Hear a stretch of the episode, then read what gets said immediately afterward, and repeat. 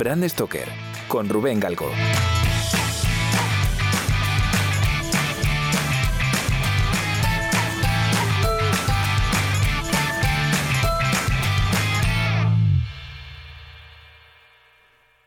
Hola, ¿qué tal? Muy buenas amigas y amigos de Brand Stoker. Bienvenidos una semana más a vuestro podcast sobre branding, identidad visual y cultura de marca.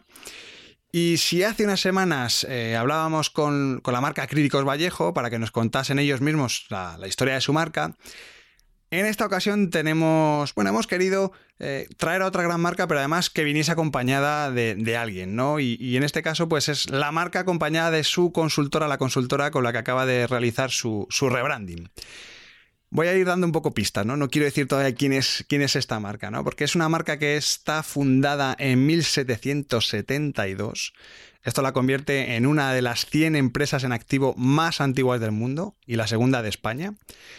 Es una marca a la que ya le dedicamos en su momento un monográfico en, nuestra tercera temporada.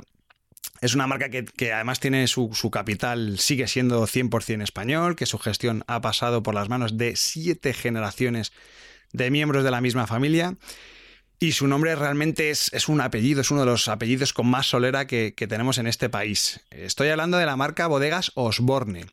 Y para hablar de ella tenemos con nosotros a Rocío Osborne, que es directora de comunicación y marca de la compañía. Hola Rocío, ¿qué tal? Hola Rubén, ¿qué tal? Bienvenida a Brand Stoker.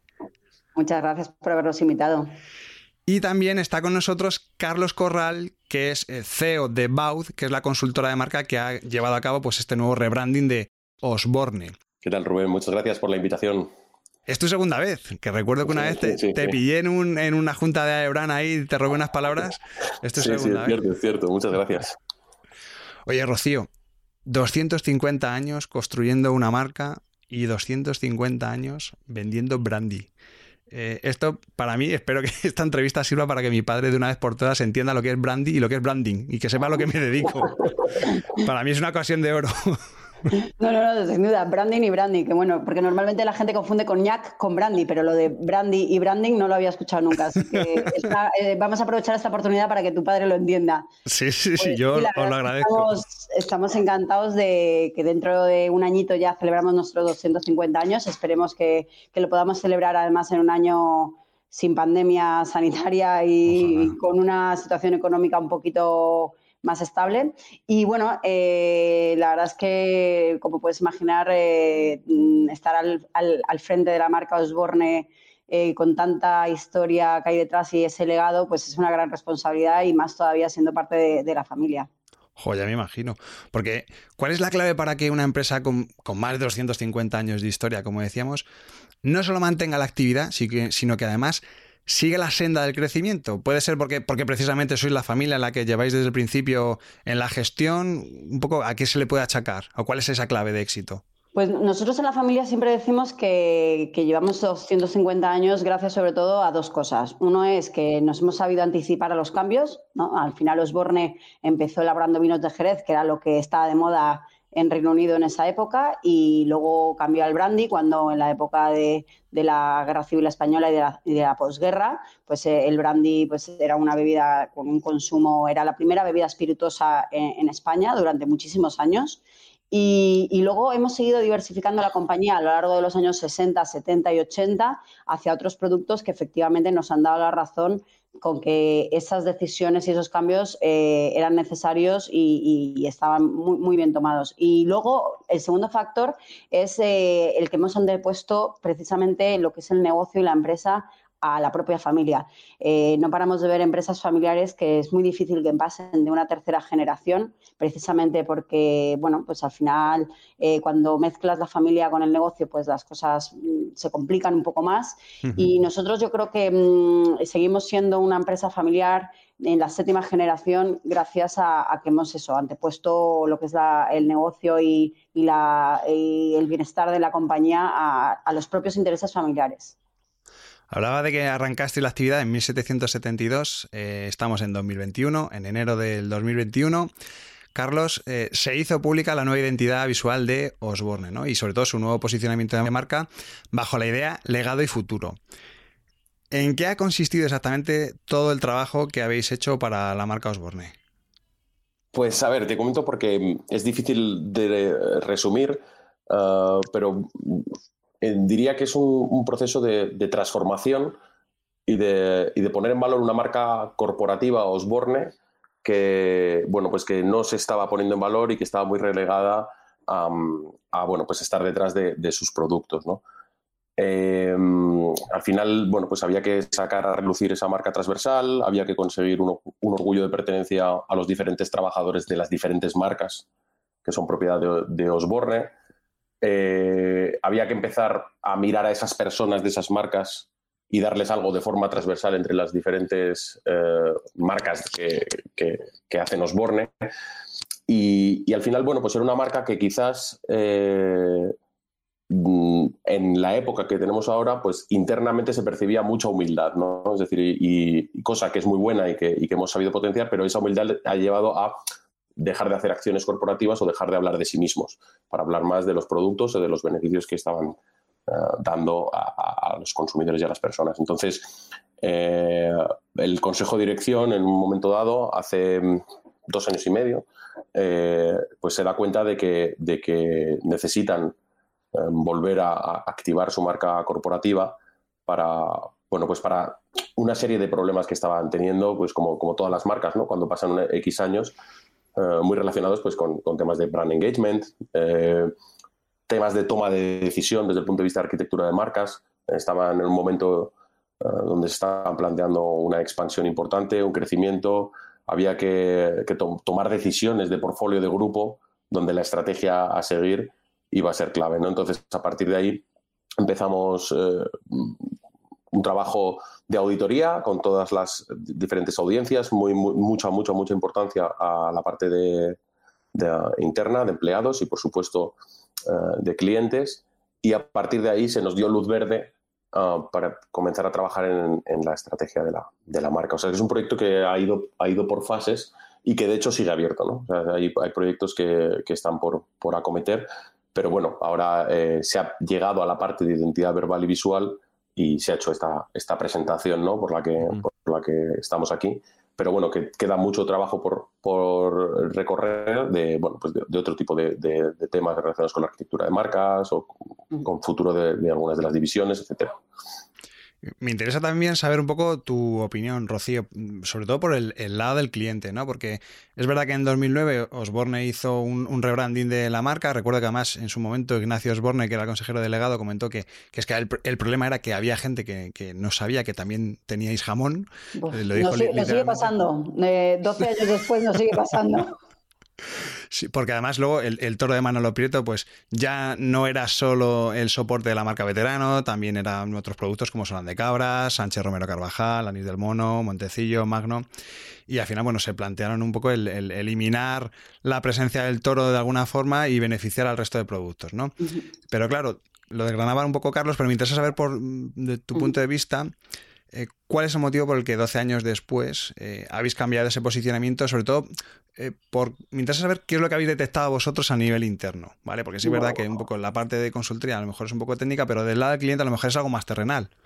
Sí, pues eh, está en línea con lo que dice Carlos. O sea, nosotros nos encontramos con que a lo largo, en estos últimos 12 años, eh, hemos incorporado nuevas marcas a nuestro portafolio, como, puede ser Nordés, que es una marca de Ginebra Super Premium, muy alejada al, todo lo que es el, el, ambiente, el ambiente de vinos de Jerez, Brandy y, Osborne, y entonces necesitamos dar cabida necesitamos una identidad corporativa que tuviera cabida para productos como 5J, que es un producto gourmet de lujo con un posicionamiento en países internacionales como puede ser mil euros por una pata de jamón en China. Son productos que están posicionados eh, a un nivel muy, muy alto, muy, muy lujoso, muy exclusivo y necesitamos que la marca corporativa pues funcionara como marca paraguas tanto para, eh, tanto para esos 5J o Nordés que están muy alejados de, lo que es la identidad visual de Osborne y a la vez eh, a otros productos que incluso llevan la marca Osborne en sus propias etiquetas. De manera que es que mm,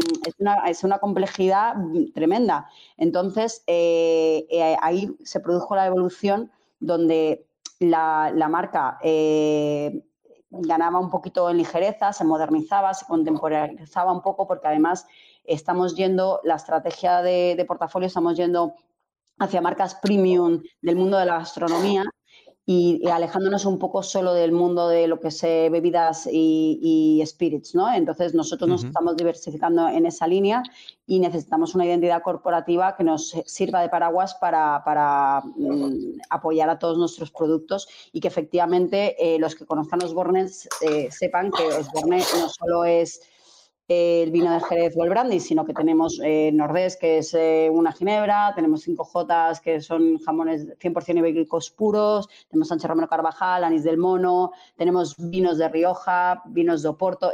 al final es un universo tan amplio que necesitamos una identidad corporativa que pueda englobar a todos. Claro, que lo aguante todo, ¿no? Oye, Carlos, imagino que cuando te llama Osborne para reposicionar su marca, me imagino que el primer pensamiento sería, jo, vaya clientazo y vaya proyectazo, ¿no? Qué chulo, ¿no? Sí, la verdad. Pero también vaya, responsabilidad también. No, se imaginaba la, cantidad de, pesadillas que iba a tener de fondo. sí, no, realmente, eh, fíjate, la entrada en Osborne para Baud eh, fue muy orgánica, quiero decir. Eh, no fue un RFP de un concurso que salía y entonces lo ganas o que te llama directamente Osborne, queremos trabajar. Eh, es muy interesante porque Osborne contacta con nosotros porque tienen un problema.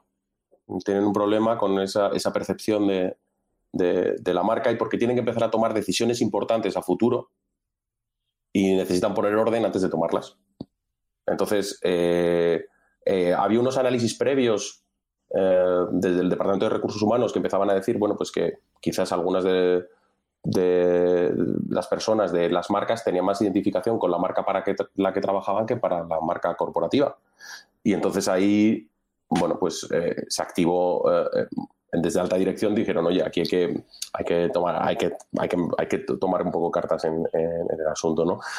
Entonces, cuando entramos a analizar la marca, lo que nos dimos cuenta es que Osborne tenía tanta marca a nivel awareness que no había dejado de trabajar su marca a nivel contenido. Qué fuerte. O sea, es increíble. Es un, es un símbolo tan icónico.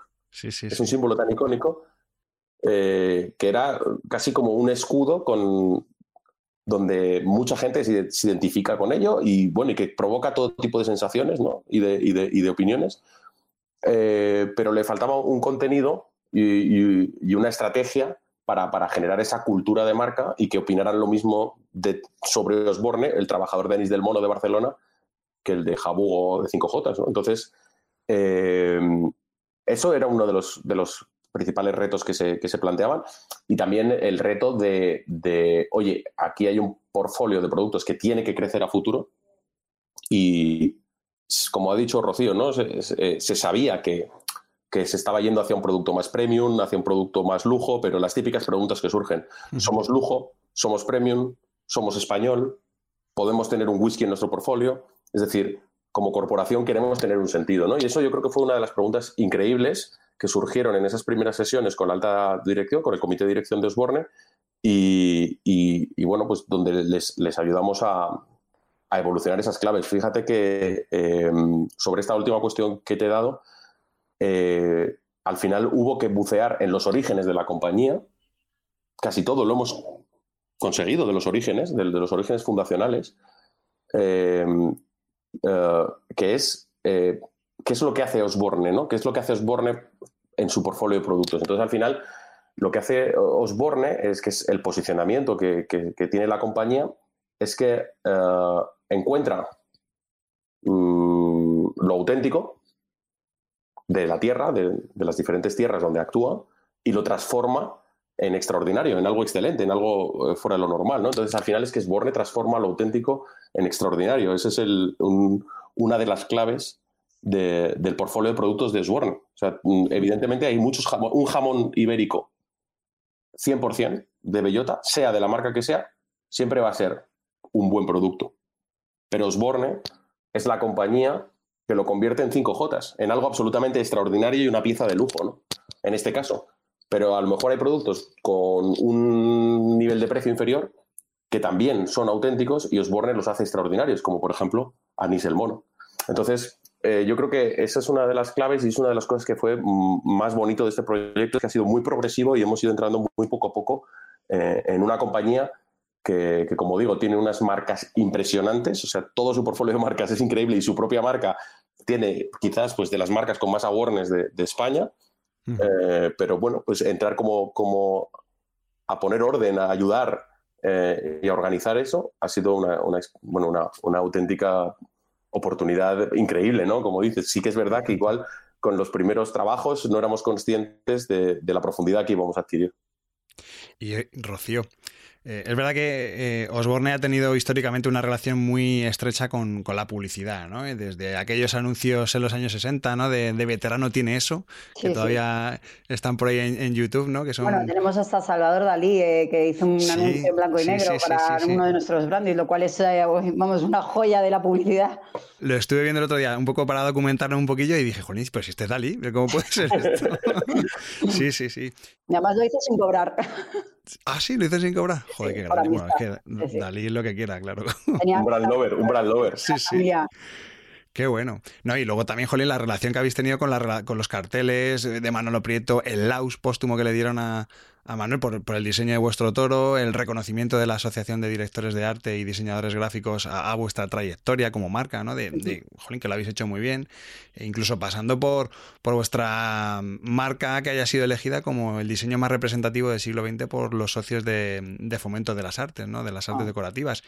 Y también sin olvidar, pues eso, que en 1997 el, el Tribunal Supremo declaró con aquel barullo de la silueta de Osborne que iba más allá de, la, de lo meramente comercial, ¿no? y que superaba, recuerdo que, que algo así como que superaba en el sentido publicitario y, se integraba en el paisaje. en el paisaje, sí, efectivamente.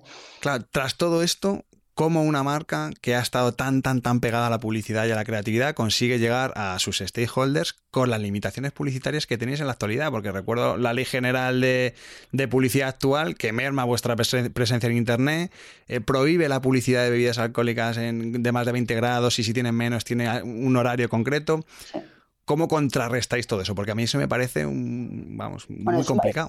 Es un varapalo, sin duda. Eh, pero bueno, también es verdad que mm, es lo que os comentaba antes. Si vosotros pensáis en Osborne hoy en día, eh, Osborne, más del 50% de nuestra facturación viene de productos no alcohólicos. O sea, que es que casi podemos decir que Osborne es más gastronómico que, solo del ámbito de, vinos y bebidas, ¿no? Entonces, en ese sentido, eh, mm, a, esa parte del portafolio no nos afecta y a la parte que nos afecta y que nos afecta, y ese es un varapalo muy duro la nueva legislación, pues lo que estamos haciendo es sobre todo trabajar en crear contenidos que sean de utilidad para nuestros stakeholders, eh, de manera que, los medios hagan eco de ellas, pero ya no solo como, un, no como una mera inserción publicitaria, sino creando contenidos como pueden ser de gastronomía, desde maridajes, de coctelería, de, viajes y de, turismo y vincularlos a, nuestras marcas, ¿no? Entonces, eh, estamos trabajando mucho en esa línea y de momento eh, esperando, esperando a ver cómo, cómo va, se sigue desarrollando el tema, porque es, muy novedoso y bueno, y trabajando la otra parte del portafolio que no se ve afectada, pues seguimos trabajando de manera tradicional.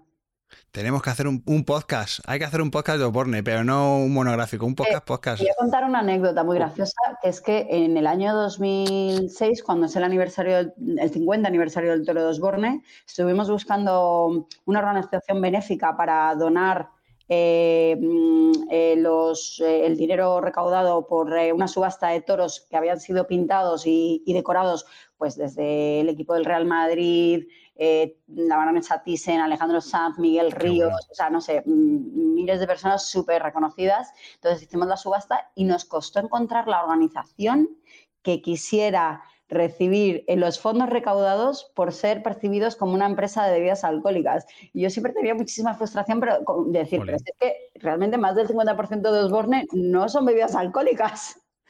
Entonces, sí, sí, fue curioso. Al final trabajamos con, con el Rastrillo Nuevo Futuro eh, con la infanta Doña Pilar, y, pero sí, sí, recuerdo mm, muchas organizaciones grandes y conocidas que se negaron, simplemente tenían que poner la mano y recibir los fondos y, no, no, les parecía bien recibirlos de una empresa que se dedicaba al comercio de bebidas alcohólicas, según ellos. Pues espero que nos esté escuchando alguien de alguna fundación porque eh, miren cómo está Osborne, que, lo, regala. cómo están las cosas, eh, ya a lo mejor no, serían tan, tan tiquismiquis, pero, pero bueno, oye, al final es lo que digo, que, la publicidad sí que se está poniendo más complicada para las marcas de bebidas alcohólicas.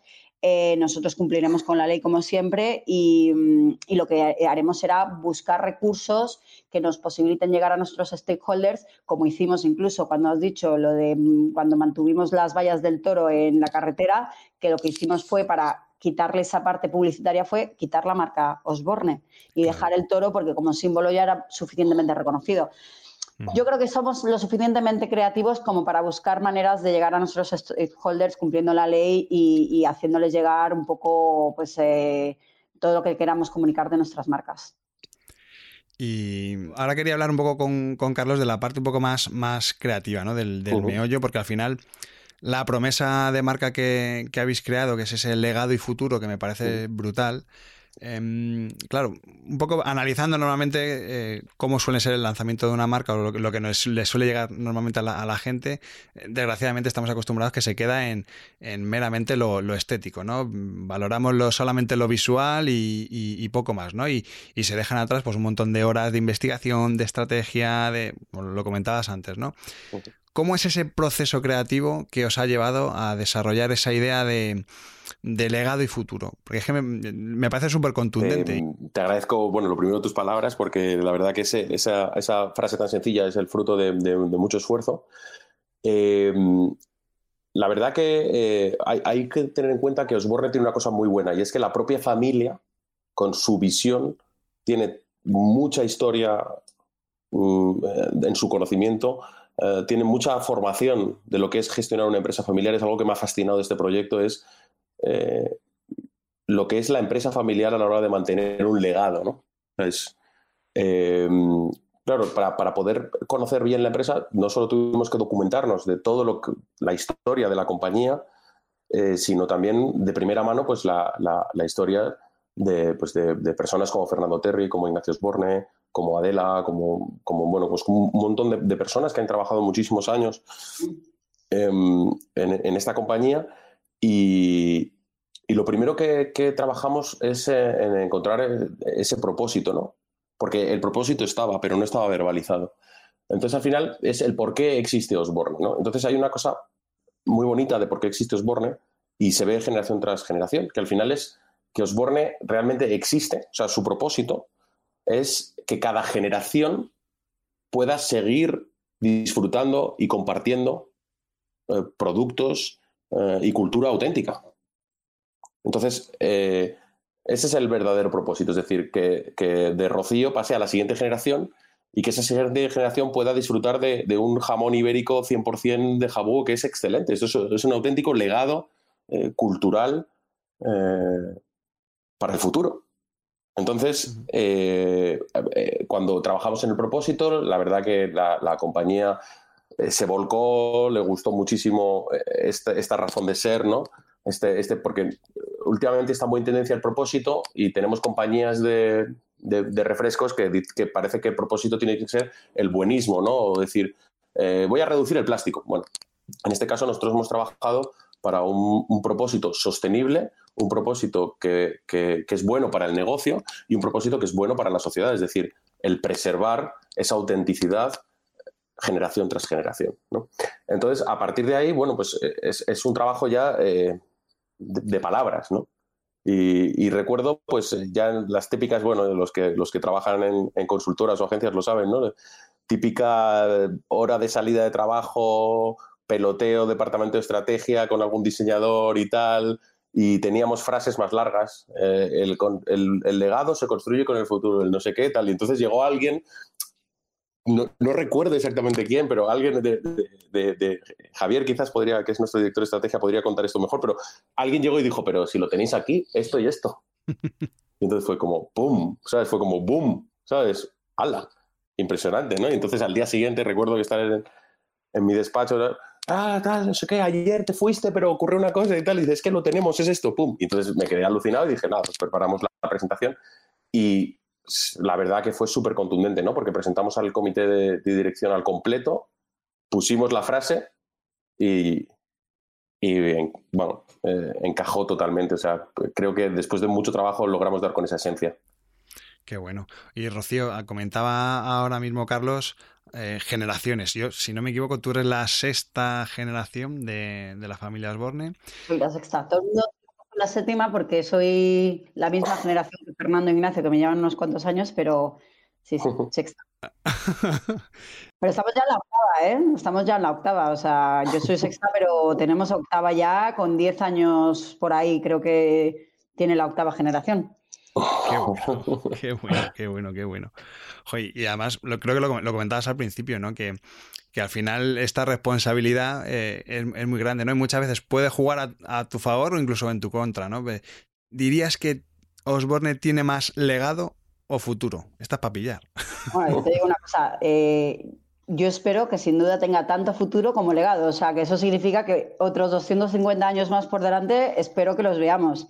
Así que, sin duda, mínimo el mismo futuro que legado. y, en eso estamos trabajando. Y, de hecho, una de las cosas, eh, estamos trabajando en el 250 aniversario y una de las cosas que es muy bonita es de, sí, vamos a contar eh, la parte del legado, claro que sí, pero para nosotros es súper importante en la celebración de ese aniversario no perder la parte de, futuro, ¿no? De, de que estamos mirando hacia adelante y que la empresa, de hecho, es que Mm, seguimos trabajando para seguir innovando, para seguir creciendo, eh, diversificando. Eh, yo creo que todos los miembros de la familia que, trabajamos en la compañía eh, nos sentimos con mucha responsabilidad de, dejar la compañía mejor posicionada, más fuerte y, con un futuro más prometedor del que nos lo encontramos. Sobre todo cargos como Fernando Terry, que es el consejero delegado, y Ignacio, que es el presidente, pues tiene una responsabilidad obviamente mucho más, más, eh, alta que la mía. Pero yo creo que todos sentimos un poco ese peso de responsabilidad, porque además no somos muchos, somos una familia muy grande, somos 320 accionistas y, y familia, todos, o sea, reuniones familiares así pequeñitas, cuando nos reunimos, cuando Navidades maravillosas. Cuando, nos reunimos, piensa que es el equivalente a una boda. Qué bueno. O sea, el presupuesto de las reuniones familiares es el presupuesto equivalente de, una boda. Y, y igual de bien, además, porque igual que nuestro propósito es hacer que la gente disfrute con nuestros productos, nosotros somos muy disfrutones, lo llevamos en el ADN y yo creo que en nuestras reuniones lo demostramos. Y entonces, de esos 320 accionistas, eh, realmente en la compañía trabajando solo somos cuatro. Entonces, el peso de la responsabilidad casi, si cabe, es mayor. Eh, hay un proceso de selección muy, muy riguroso instaurado en Osborne. Nosotros yo creo que a, raíz de, bueno, a, nivel de gobierno corporativo somos bastante eh, innovadores y bastante adelantados a nuestro tiempo. Ya en los años 70 en mi, familia se estableció este protocolo de, mm, para los miembros de la familia de incorporación a la, empresa familiar y tiene que ser eh, a través de un proceso de selección con una persona ajena a la compañía, un headhunter. Bueno, yo en mi caso me, me, entrevistó, me acuerdo además, es, es, un experto en marketing que casualmente es, eh, bueno, Carlos Gutropía, que es el agente de Iker Casillas. Me, enteré después, cuando lo vi en la televisión, dije, pero, pero sí, este es el que me entrevista a mí para entrar en Osborne. Y eso es un profesor de SIC y, actualmente es el, agente de Iker Casillas. Lo llego a saber en su momento, lo mismo le hubiera pedido un autógrafo de, Iker. Y, entonces yo pasé el proceso de selección con este headhunter. Luego el otro miembro de la familia que, que se incorporó 10 años después que yo, eh, también lo hizo con otro proceso de selección y en ese sentido yo creo que hace que la responsabilidad que sentimos los que estamos ahí trabajando por la empresa familiar sea casi mayor, porque tenemos a 320 accionistas. Eh, que en Navidades, como vean. Eh, las reuniones familiares de Navidad son casi juntas de accionistas donde te dicen, ¿y por qué no tenemos esto? ¿Y por qué habéis hecho esto otro? Entonces, pero bueno, cosas de las empresas familiares que... Sí, sí. Oye, Carlos, una, una rápida. Yo, me gustaría decir una cosa sobre este punto, porque y creo que es bastante bonito. Es decir, yo creo que una compañía con el tipo de producto y con el tipo de propósito que tiene Osborne eh, se ve mucho desde fuera el legado, porque al final tiene sus 5J, su Montecillo, que es la bodega más antigua de Rioja, una de ellas. Eh, pero dentro se trabaja constantemente para estar en el futuro. Es decir, es imposible mantener ese legado si tú no generas eh, ese crecimiento o esa expansión mirando al futuro, ¿no? Y entonces, por ejemplo, cuando a mí me dicen que, que Osborne estaba investigando un licor de pimientos del padrón que se llama Dr. Zas, pues eh, claro, eh, es, claro es, absolutamente increíble. Y así muchísimos productos totalmente desconocidos. Una con sabor mango chili, ¿eh? Claro, sí. Ampersand, mango chili, que ha sido el del Black Friday de Amazon. claro, entonces estamos hablando de, que esa propia humildad, ese propio saber estar de Osborne, que de, no presumir, eh, les ha llevado a que seguramente cuando Doctor Zas dentro de 30 años sea el chupito estrella de los, de los bares de todo el norte de, España, pues claro, eh, eh, entonces ya será como una cosa de legado, pero ahí están en el futuro, ¿no? Entonces una de las cosas importantes de esta estrategia de marca es eh, que se visualice lo que no se ve, que es, estar pensando completamente en el futuro, porque el 5J se ve. Pero... No, no, pero es que no solo eso, es que para llegar a que te, te saca un 5J o un Nordés, tienes que probar 20.000 mm, cosas, o sea, porque no todo acaba teniendo éxito, entonces hay que probar muchas cosas. A mí hay una cosa que me encanta que dice Ignacio Osborne siempre, que dice, innovar hay que innovar mucho, no hay que tener miedo de innovar, pero eso sí, eh, rápido y baratito. sale mal, ¿no? Entonces luego si sale mal, eh, si sale bien, ponemos la carne en el asador. Bueno, hemos sido tan innovadores que yo creo que en algún momento nos hemos adelantado nuestro tiempo y creo que, como por ejemplo fue cuando lanzamos eh, este brandy en el año 98 que se llamaba Toro, que era una botella gris plomo, opaca, eh, era una triple destilación de brandy que lo hacía muy adecuado para, tomarlo mezclado, ¿no? Íbamos obviamente a competir con, los whiskies en el mundo de la discoteca y en el mundo de la noche. Y, yo creo que fuimos eh, tan innovadores que nos adelantamos 20 mm, años a nuestro tiempo, porque yo creo que si ahora lanzáramos algo por el estilo, arrasabais. Te juro que creo que tenía una gran oportunidad, porque la generación de ahora no tiene esa percepción del brandy que podíamos a lo mejor tener nosotros hace 20 años. La generación nueva, el brandy no le dice nada.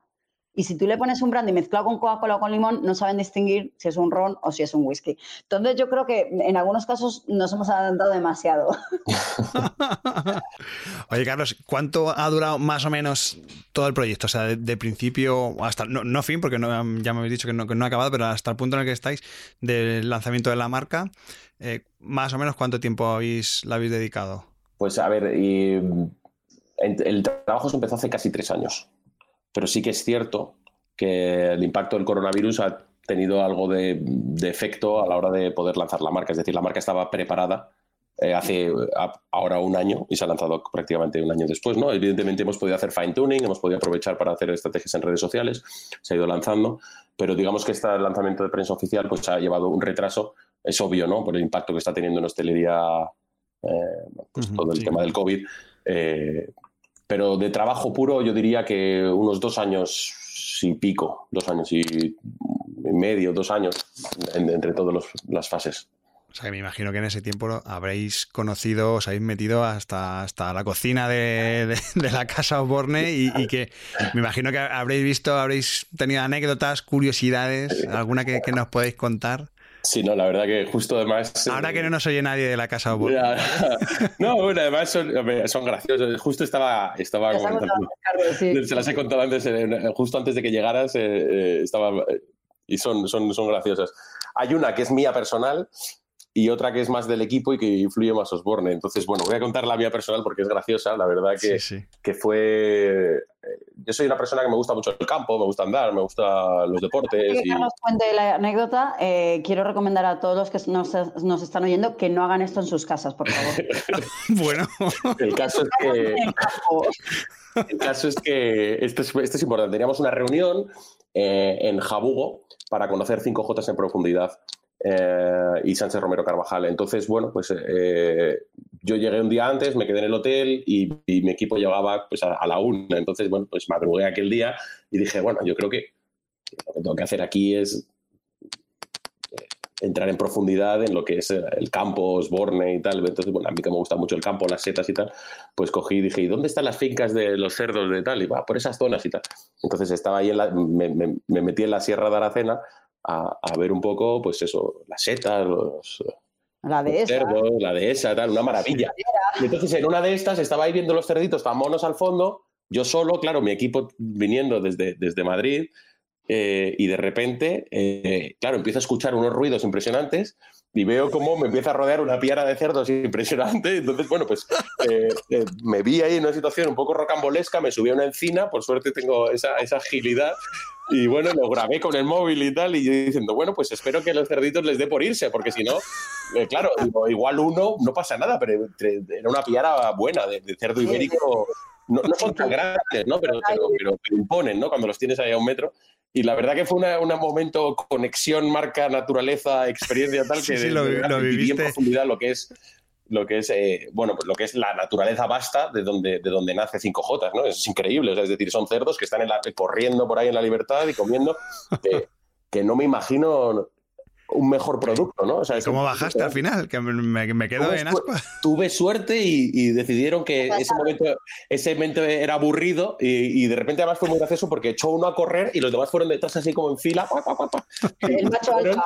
Y ya está, y, y, me liberé, ¿no? Y luego, la verdad que me dio tanta vergüenza que no conté nada. O sea, yo llegué, esto lo estoy contando ahora, pero yo no conté nada. Llegué ahí, pues estaba Bill, estaba eh, bueno, pues todo, todo el mundo, ¿no? Ahí, y entonces yo, bueno, he estado dando un paseo por el monte, precioso, precioso, una maravilla. Muy bonita la campiña, sí, sí.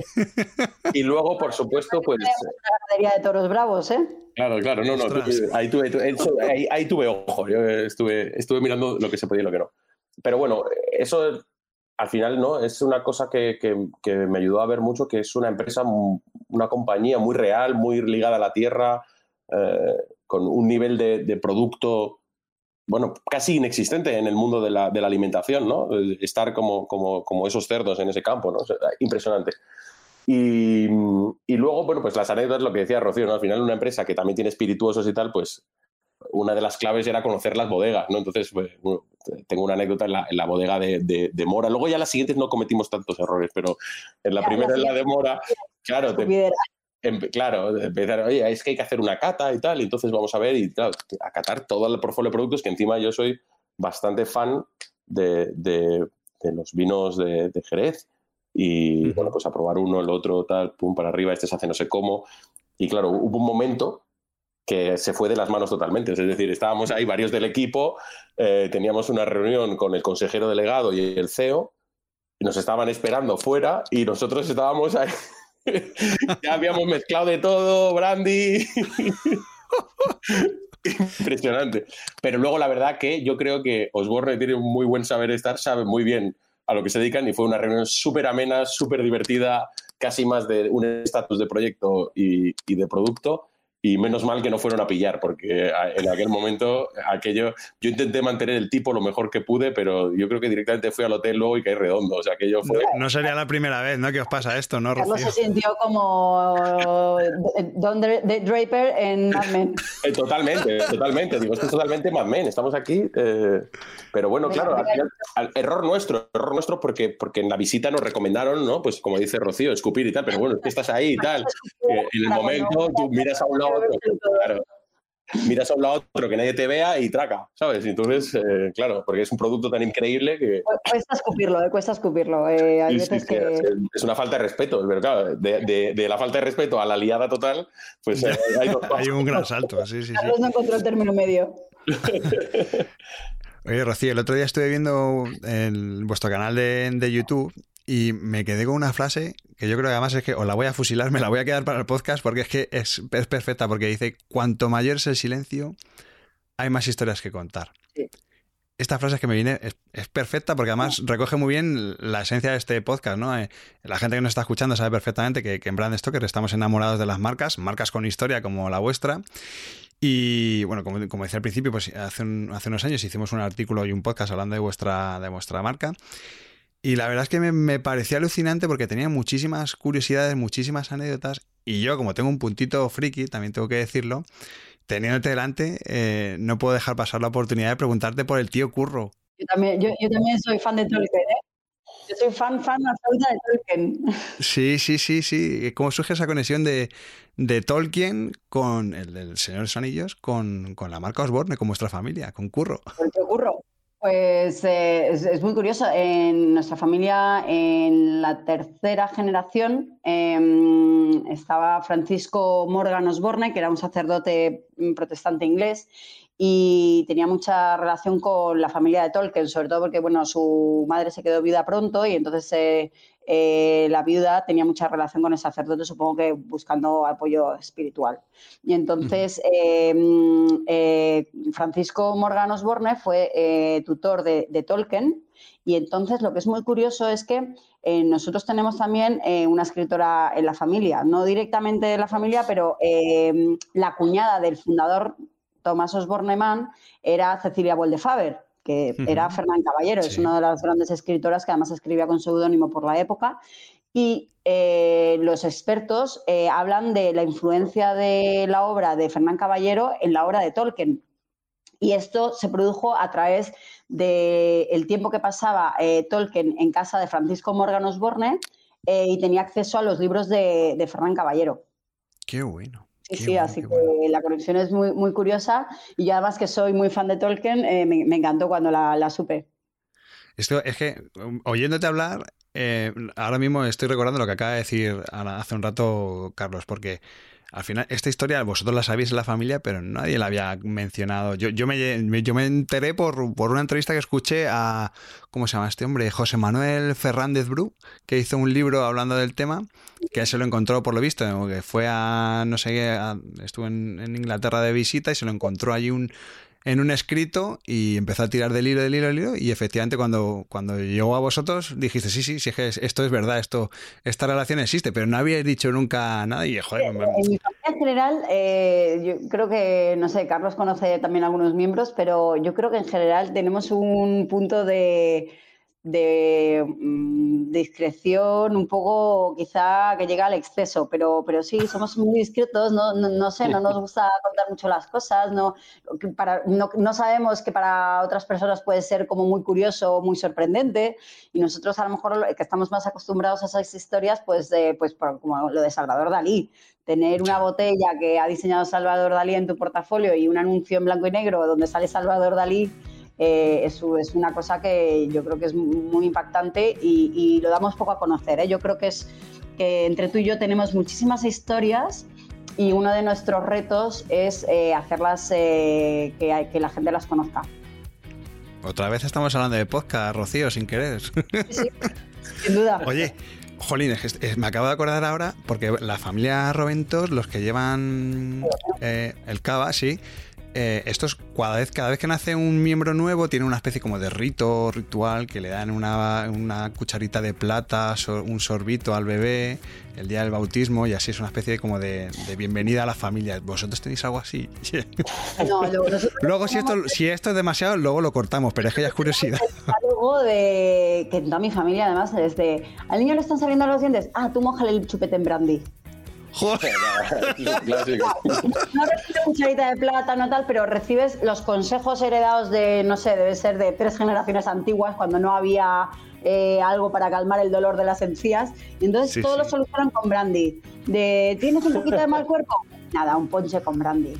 Eh, cuando un poco de. Bueno, es que me voy a meter bastante más de momento de dolores menstruales, un poquito de brandy. Todo. todo con brandy. Esto es una herencia familiar que, tenemos, que, el brandy lo cura todo y, y no recibimos cucharita de plata, pero sí recibimos ese esa sabiduría familiar que pasa de padres a hijos. Qué bueno. no sé si hoy en día casi te quedaría la, la custodia de tus hijos. La custodia, sí. sí, sí, sí, sí. Qué interesante, Rocío, porque la verdad es que se nos hace tarde y y la verdad es que me dan ganas de, seguir aquí cuatro horas más para que me cuenten más historias de. Hasta aquí en plan en momento de herencia inglesa para seguir hablando, que me encanta. sí, sí, sí, sí. Pues, pues nada, esto repetimos otro solamente para, hablar de, la historia de, Osborne, porque la verdad es que es súper súper interesante. Así que nada más, hasta aquí este, este episodio de, hoy. Así que nada, Rocío Osborne, directora de comunicación y, y marca de Osborne, y Carlos Corral, CEO de Baud, ha sido un auténtico placer teneros en Brand Stoker y muchísimas gracias por explicarnos un poquito más eh, en qué ha consistido todo este rebranding de, de Osborne. Muchas gracias a ti, Rubén. Ha sido un placer. Muchas gracias, Rubén. Un saludo. Chao.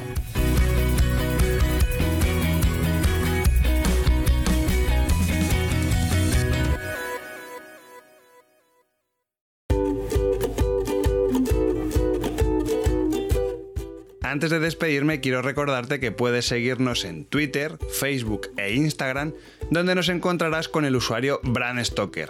O si lo prefieres, me puedes seguir a mí a través del usuario Crenecito.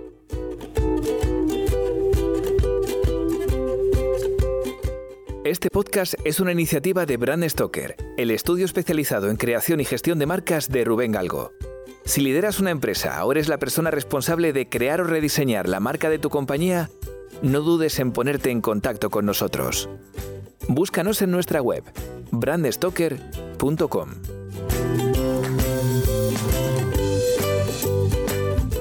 No olvides comentar este programa, darle a me gusta y compartirlo en tus redes sociales. Y si te has quedado con ganas de más, puedes escuchar más episodios de Brand Stoker en iVoox y sobre todo en brandstoker.com. Muchas gracias por estar ahí y recuerda, como dijo Paul Rand, el diseño es simple. Por eso es tan complicado. Hasta el próximo programa. Chao.